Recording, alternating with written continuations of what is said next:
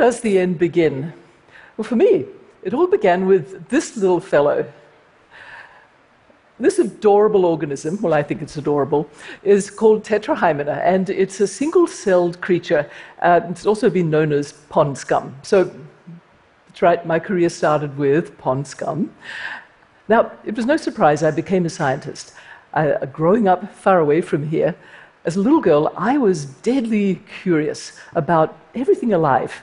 I used to pick up lethally poisonous stinging jellyfish and sing to them. and, and, so, starting my career, uh, I was deadly curious about fundamental mysteries of the most basic building blocks of life. And I was fortunate to live in a society where that curiosity was valued. Now, for me, this little pond scum critter, Tetrahymena, was a great way to study the fundamental mystery. I was most curious about those bundles of DNA in our cells called chromosomes. And it was because I was curious about the very ends of chromosomes, known as telomeres. Now, when I started my quest, all we knew was that they help protect the ends of chromosomes. It was important when cells divide. It was really important.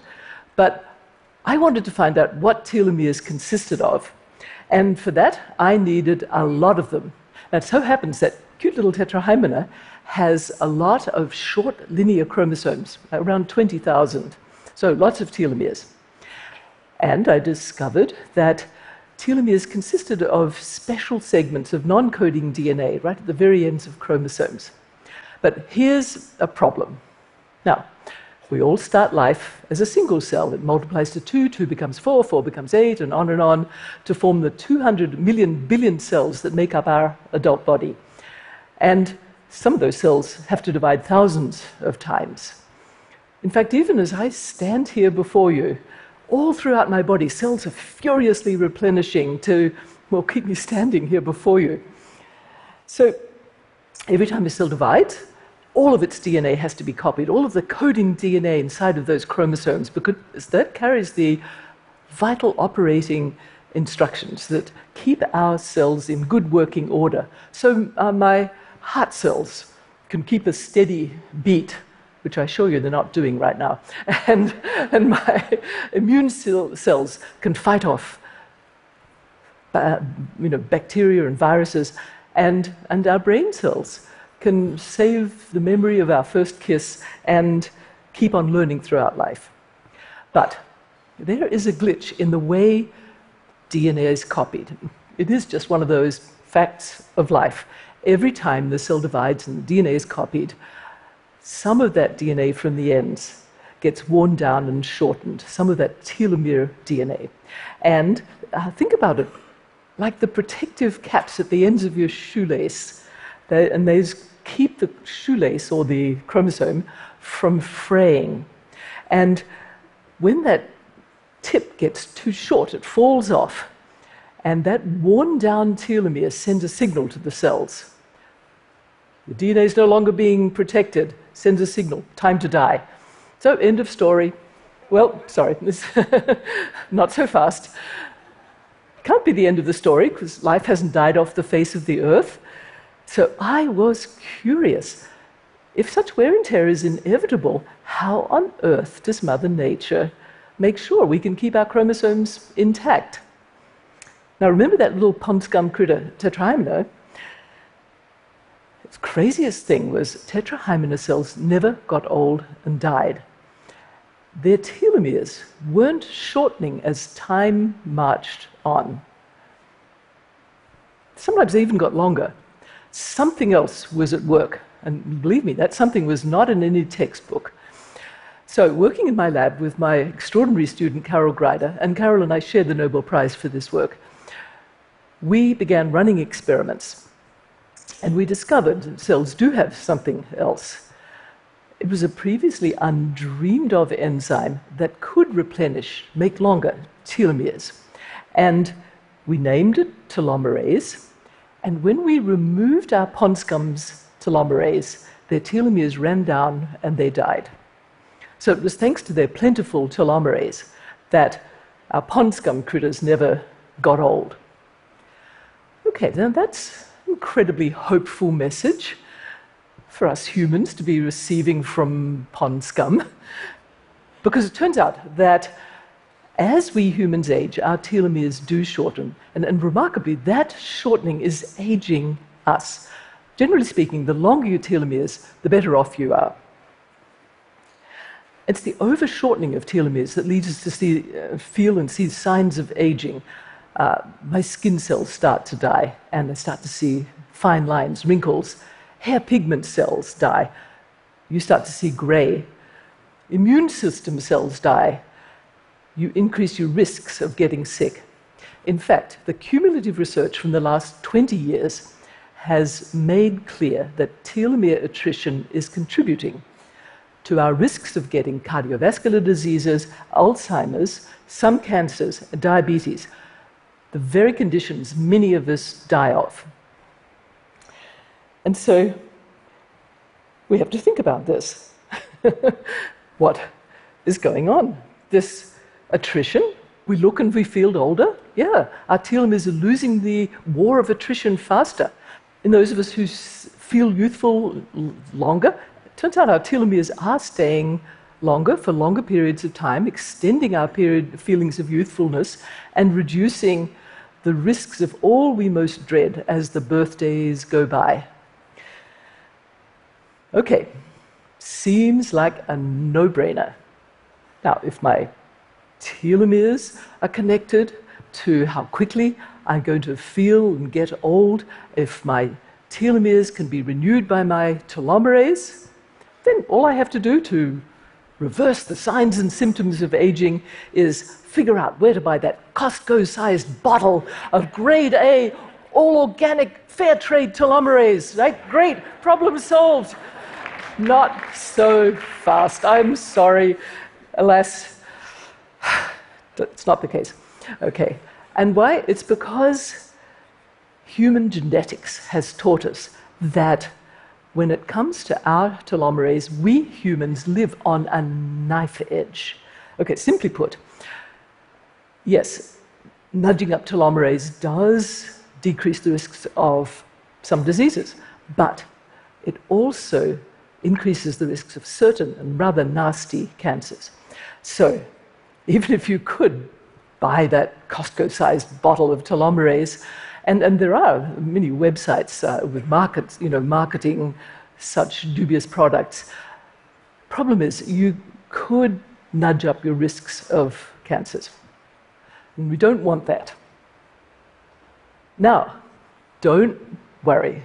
And because, well, I think it's kind of funny that uh, right now, you know, many of us may be thinking, I'd rather be like pond scum. right. There is something for us humans in the story of telomeres and their maintenance. But I want to get one thing clear it isn't about enormously extending human lifespan or, or immortality, it's about health span. Now, health span is the number of years of your life when you're free of disease, you're healthy, you're um, productive, you're zestfully enjoying life. Disease span, the opposite of health span, is the time of your life spent feeling old and sick and dying. So the real question becomes okay, if I can't guzzle telomerase, do I have control over my telomeres length and hence my well being, my health, without those downsides of cancer risks? Okay?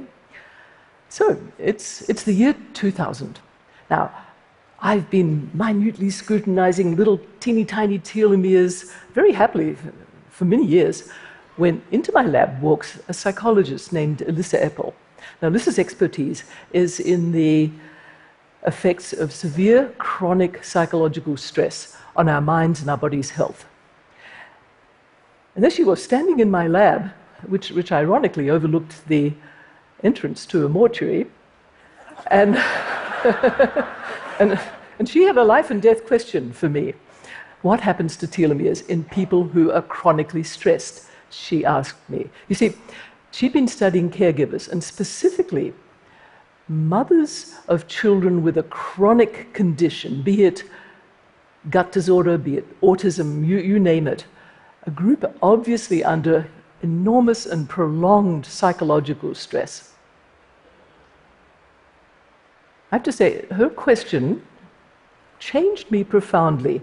See, all this time I'd been thinking of telomeres as those minuscule molecular structures that they are and the genes that control telomeres. And when Elissa asked me about studying caregivers, I suddenly saw telomeres in a whole new, a whole new light. I saw beyond the genes and the chromosomes into the lives of the real people we were studying. And I'm a mom myself. And at that moment, I was struck by the image of these women dealing with their child with a condition very difficult to deal with, often without help. And such women simply often look worn down. So, was it possible their telomeres were worn down as well? So, our collective curiosity went into overdrive. Elissa selected for our first study a group of such caregiving mothers, and we wanted to ask what's the length of their telomeres compared with the number of years that they have been caregiving for their child with a chronic condition. So, four years go by, and the day comes when all the results are in. And Elissa looked down at our first scatter plot and literally gasped because there was a pattern to the data.